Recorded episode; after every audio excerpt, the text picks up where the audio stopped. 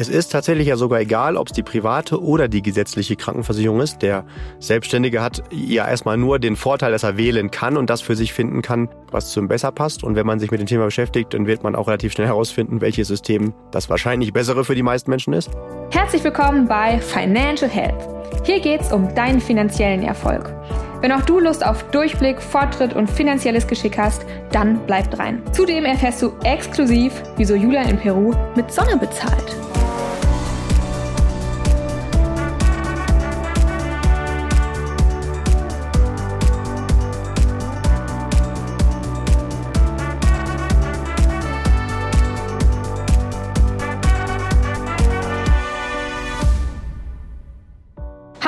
Julian, herzlich willkommen in deinem Podcast. Amelie, du Podcast-Engel, ich freue mich, dich zu sehen und dich zu hören. Schön. Ich habe heute ein Thema mitgebracht, was ich dir eigentlich schon oder was ich schon ganz lange mit dir behandeln wollte, aber irgendwie haben wir es immer geschoben und äh, heute kommst du aber nicht drum herum. Genau, ich habe ein paar Fragen, die ich ähm, heute einfach mal auf dich einpreisern lasse. Und ganz zum Schluss möchten wir natürlich noch ein paar Infos von deiner tollen Weltreise hören. Ich bin gespannt, ähm, was es mit der Sonne und der Bezahlung auf sich hat.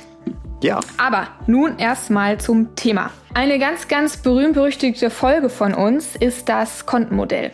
Da geht es darum, wie ist die Ausgabeempfehlung, wenn ich, weiß nicht, 2000 Euro netto monatlich zur Verfügung habe, wie viel von den 100 Prozent meines Einkommens dürfen in welche Bereiche investiert werden und was ist da eine gängige Empfehlung. Aber was mich total stört an dem Kontenmodell, ist, dass das primär erstmal auf Angestellte zugeschnitten ist. Und ich würde heute gerne mal von dir erfahren, wie sich das Ganze bei Selbstständigen verhält, weil sich ja doch einiges irgendwie ein bisschen abändert. Ja, total gerne. Auf Bist du bereit dafür? Ja, ähm, das mache ich sogar ähm, doppelt gerne. Warum? Weil, ähm, das, da werde ich auch nicht müde, das immer wieder zu betonen. Der Status selbstständig oder davon sogar noch die Steigerung Unternehmer ist aus meiner Sicht äh, eine der cleversten Formen, Geld zu verdienen. Kombiniert vielleicht noch mit dem Status Investor. Genau. Äh, von daher mache ich das super gerne und äh, ja, du hast es eben auch schon anmoderiert, es ist schon fast ein Running Gag. Die Folge Kontensystem ganz am Anfang äh, von unserer Podcast-Reihe ist unfassbar beliebt und ich behaupte auch, dass das einer der ähm, größten Faktoren ist, wie man sehr schnell, sehr erfolgreich sein privates Finanzmanagement nach vorne treibt. Deswegen auch hier wieder die Empfehlung, wer das noch nicht dreimal gehört hat oder noch nicht anwendet, aber schon gehört hat, unbedingt machen. Lohnt sich, kann ich aus eigener Erfahrung berichten. Und ähm, ich habe es auch erst dreimal kennengelernt, bis ich dann gesagt habe, äh, okay, es klingt zwar sehr banal, aber ich probiere es trotzdem aus und ähm, es hat auf jeden Fall einen ordentlichen Schub bei meinen Finanzen gegeben. Ja, finde ich auch. Ich bin da ja auch großer Fan von. Aber wie gesagt, mich hat gestört, dass die Selbstständigen bisher da noch keine große Berücksichtigung gefunden haben. Und deswegen jetzt hier mal die Ausgabeempfehlung, das Kontenmodell für unsere lieben Selbstständigen und Unternehmer. Julian, was ist denn die Ausgabeempfehlung für die ganzen Basics? Also Lebensmittel, ähm, Miete, Basisversicherung und so weiter. Oder was fällt überhaupt erstmal alles unter die ähm, Basics? Die Basics sind alle Ausgaben, die dazu dienen, ich sag mal vorsichtig, mich am Leben zu halten, beziehungsweise was ich glaube, was ich brauche, für meinen Lebensstandard. Und was Lebensstandard ist, das kann man durchaus unterschiedlich interpretieren. Der eine sagt, ich nehme morgens äh, für mein Müsli Wasser, das ist günstiger als Milch. Der andere sagt, äh, Milch, sowas kommt nicht bei mir in meinen Edelkörper.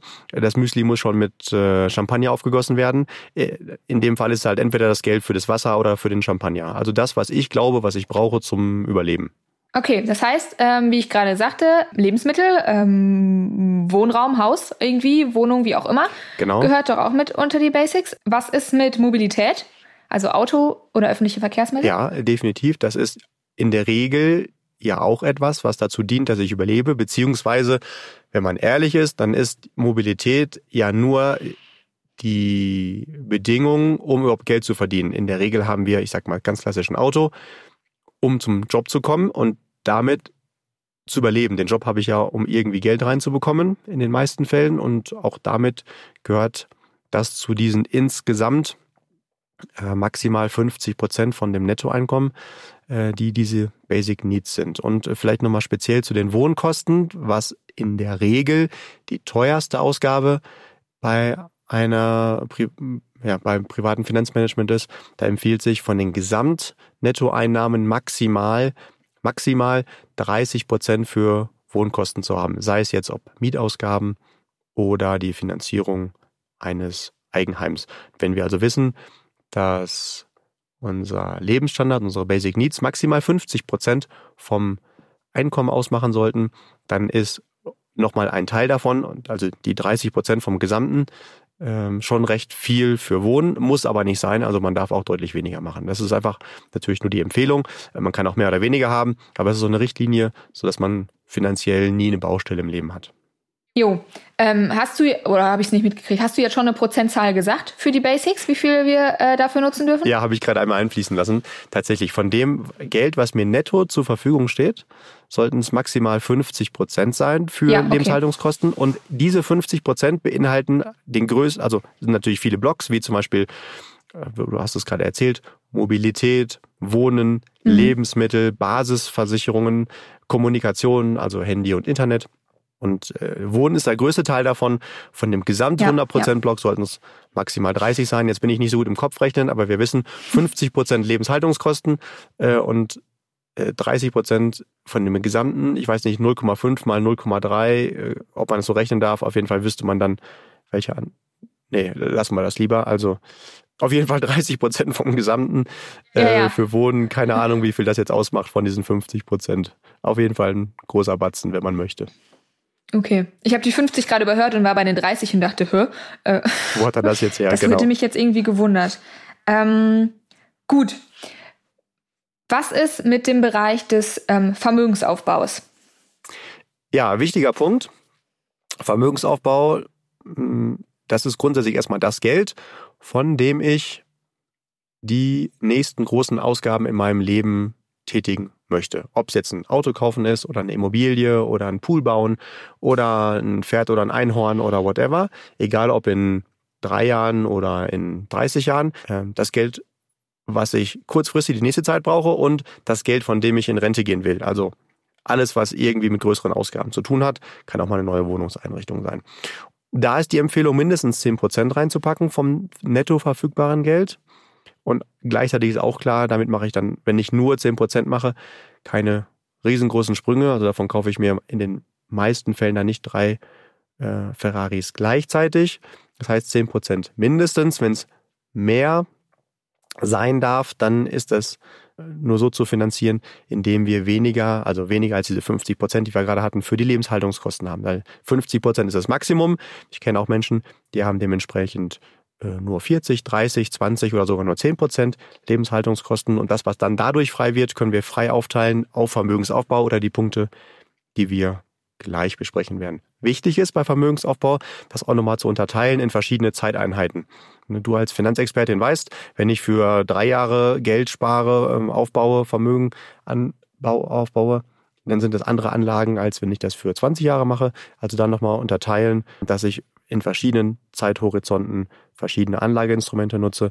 Das äh, wollen wir jetzt nicht weiter darauf eingehen, haben wir auch schon ein paar Folgen zu gemacht. Oder wenn jemand da konkret überlegt, einfach auf den jeweiligen persönlichen Ansprechpartner zugehen. Äh, der Finanzexperte gibt einem dann Tipps, dass man am besten auch alles parallel macht. Also nicht nur, dass ich äh, alles Geld, was ich anspare, in drei Jahren zur Verfügung habe oder halt in zehn Jahren, sondern parallel immer, egal wann im Leben, gut noch Geld zur Verfügung habe für schöne Dinge im Leben. Mhm. Was ist mit dem Bereich, wenn wir gerade schon mal beim langfristigen Vermögensaufbau sind, der Altersvorsorge? Weil wir müssen ja berücksichtigen, dass Selbstständige in aller Regel keine Ansprüche außer gesetzlichen Rentenversicherung haben. Also sie müssen sich ihre Altersvorsorge selber aufbauen und auch so, dass sie natürlich langfristig ausreicht. Wie viel muss denn für die Altersvorsorge oder muss denn, darf denn für die Altersvorsorge aufgebracht werden? Die grundsätzliche Empfehlung nach dem Kontensystem sind 10 Prozent für den Account Financial Freedom, finanzielle Freiheit, Altersvorsorge. Das sollte auch mindestens so sein. Das Gute bei Selbstständigen ist, dass sie neben dem, ich nenne es mal, Sparen für Altersvorsorge auch noch die Chance haben, durch das, was sie beruflich tun und im besten Fall bitte auch lieben, sich einen weiteren Vermögenswert aufbauen, und zwar ihr Business. Der Angestellte, wenn er in Rente geht, geht in Rente. Punkt hat dann in der Zeit, in der er gearbeitet hat, dem Arbeitgeber geholfen, den Wert seines, Vermö seines Unternehmens zu steigern. Der Selbstständige bzw. der Unternehmer, der baut sich dieses Business auf und sollte so clever sein, wenn er weiß, in fünf Jahren gehe ich Rente, dass er dieses Business nicht runterrockt, sondern dann sogar noch besonders attraktiv ausbaut, so dass er das weiter verkaufen kann an einen Wettbewerber, an einen Kumpel, an wen auch immer. Und auch das Teil seiner Altersvorsorge sieht. Wichtig ist natürlich, dass du da keine Garantie hast, wenn du heute 20 bist, dass dein Business, wenn du in Rente gehst, sagen wir mal mit 60, äh, in den meisten Fällen gehen ja äh, Unternehmer und Selbstständige früher in Rente, weil sie einfach mehr Geld verdient haben und sich das erlauben können. Äh, das ist, also es sollte nicht der größte oder festeste Baustein der Altersvorsorge sein, weil du ja keine Garantie hast, dass dein Business nach Jahrzehnten immer noch funktioniert. Entweder hast du vielleicht ganz erfolgreich eine Videothek betrieben und irgendwann sind halt dann äh, Videokassetten oder DVDs nicht mehr en vogue und Filme guckt man dann gestreamt übers Netz.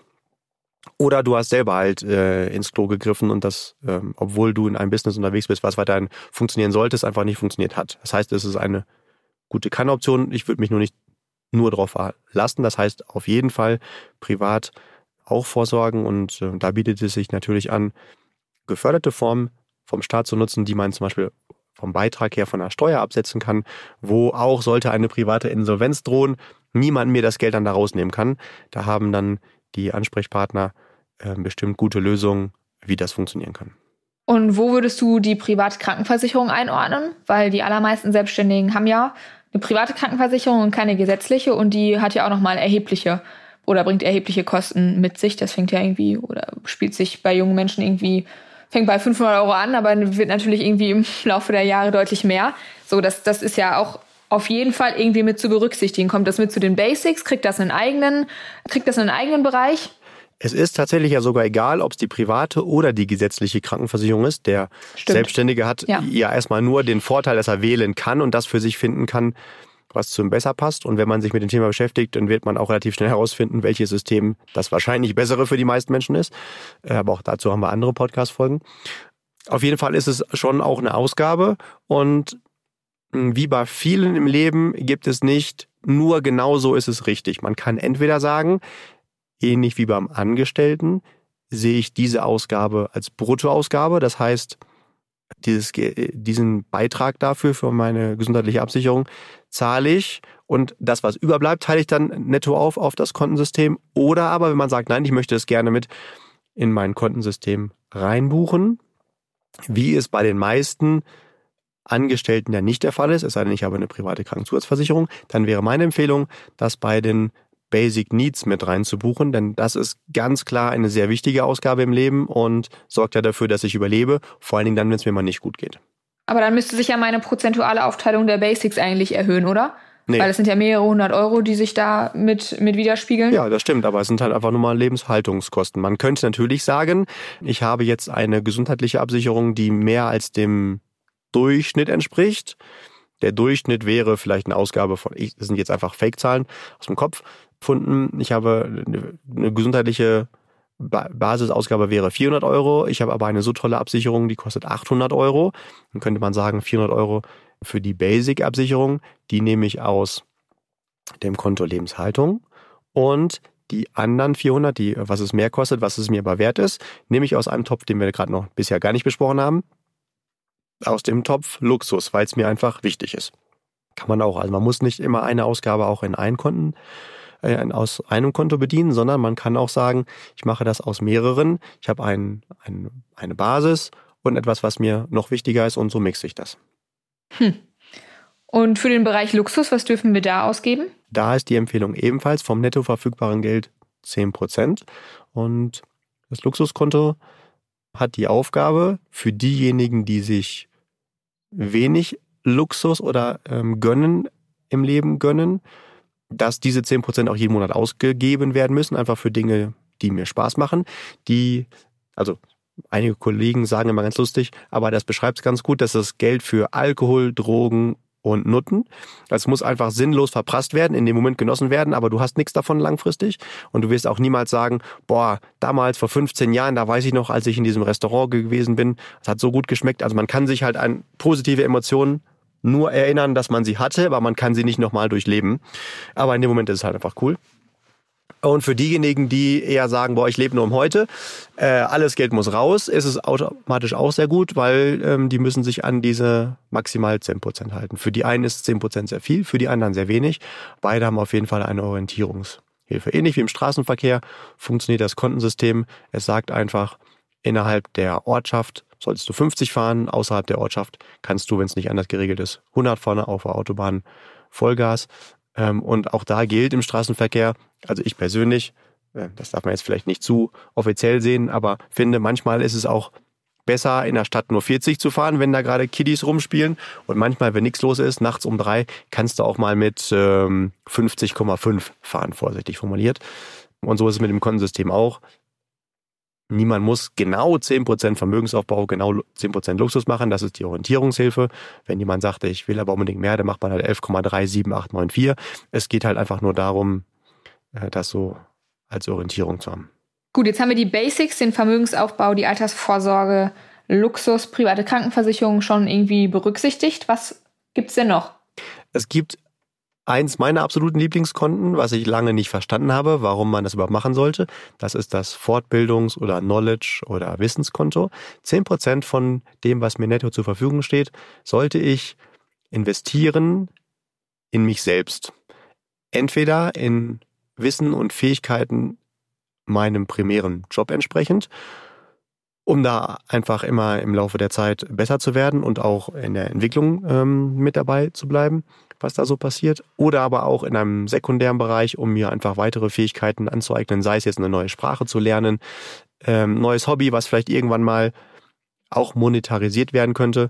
Ähm, mein Lieblingsbeispiel ist, wenn jemand Bienen cool findet, dann macht man halt einen Imkerkurs und nimmt das Geld dafür daraus. Entweder weil man dann später den Honig verkaufen möchte oder weil man vielleicht irgendwann später auch mal anderen Menschen beibringen möchte, wie man imkert.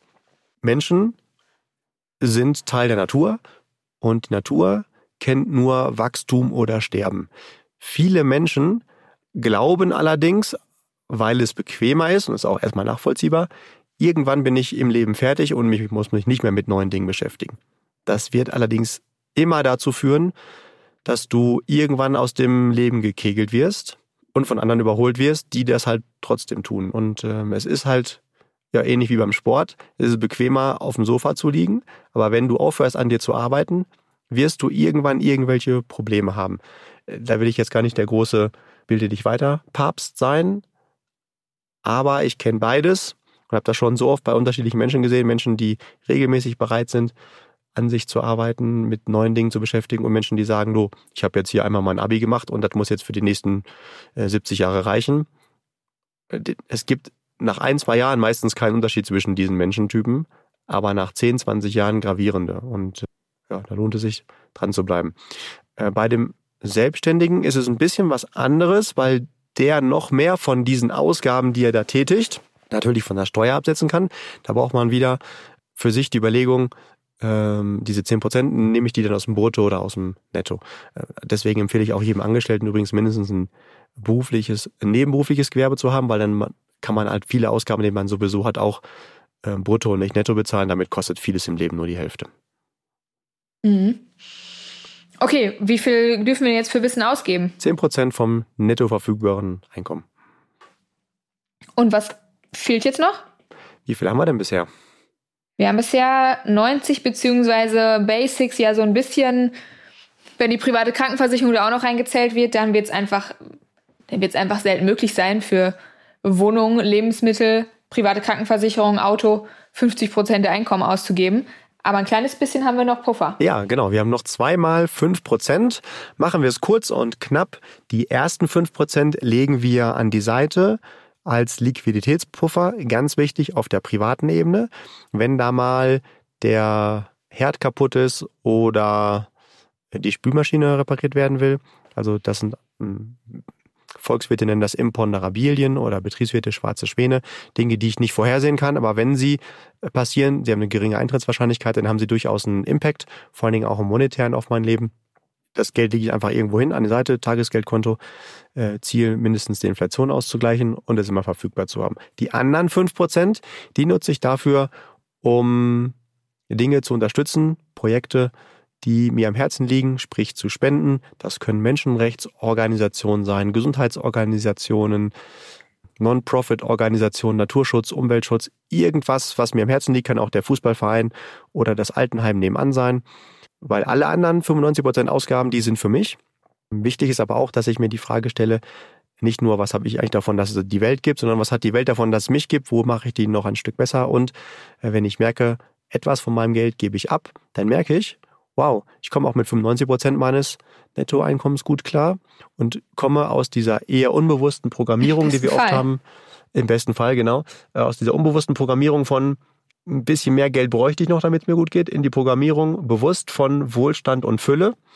Und das hat noch einen ganz anderen Effekt psychologisch dann auch auf mein Leben. Mhm. Okay. Danke dir, Julian. Dann haben wir jetzt auch mal eine kleine Orientierung für die Selbstständigen, beziehungsweise sie weicht ja jetzt auch nicht so sehr von den, von den Angestellten ab. Aber ich glaube, die Ausgaben zum Beispiel für die Krankenversicherung und auch das Thema Altersvorsorge darf einfach oder muss vielleicht tatsächlich auch bei den Selbstständigen einfach anders berücksichtigt werden, weil es anders gezahlt wird. Ja, und nicht umsonst denkt der Staat schon seit Jahren über eine Pflicht für Selbstständige zur Altersvorsorge äh, nach, weil sie nun mal ähm, sich um dieses Thema individuell selbst kümmern müssen. Sonst sieht später übel aus. Ja, wo wir bei dem Thema Altersvorsorge sind, da gilt natürlich auch wieder, diese 10% reichen nur dann aus, wenn ich mit 20 damit anfange, maximal mit 25. Wenn ich mit 40 damit erst anfange, dann fehlen mir die effizientesten Zinseszinsjahre, ja. da muss ich deutlich mehr machen. Äh, zweitens, äh, das funktioniert nur, wenn ich das in intelligente Systeme packe, die auch oberhalb der Inflation wirklich attraktive mhm. Renditen erzielen können. Und drittens, wenn ich das natürlich auch konstant mache und nicht nur, ja, habe ich verstanden, ich bin hochmotiviert, mache das drei Jahre und dann stelle ich es wieder ein. Also äh, konstant in intelligente Lösungen und früh anfangen. Was jetzt wichtig ist, du hast es gerade schon gesagt, äh, die prozentuale Aufteilung ist äh, analog wie bei Angestellten auch, aber oben drüber geschaltet sollte es noch ein anderes System geben. Also der klassische Selbstständige, ich nehme jetzt mal die One-Man-Show, hat ein Betriebskonto und da kommen erstmal Einnahmen rein und da gehen auch natürlich betriebliche Kosten von runter. Das, was dann überbleibt dazwischen, ist der zu versteuernde Gewinn. Äh, das Geld, was über ist, das ist nicht das, was dann in das private Finanzmanagement fließt, sondern von, sagen wir jetzt einfach mal, jemand hat 10.000 Euro Umsatz im Monat, Einnahmen und 5.000 Ausgaben, bleiben 5.000 über. Diese 5.000 werden bitte nicht auf das Kontensystem aufgeteilt, sondern dann muss ich ähm, dieses Geld auf drei Bereiche aufteilen. Erstens einen Teil rücklegen ähm, in ein weiteres Liquiditätskonto, das aber auf der betrieblichen Ebene für betriebliche Ausgaben, die nicht planmäßig sind und immer liquide sein zu können.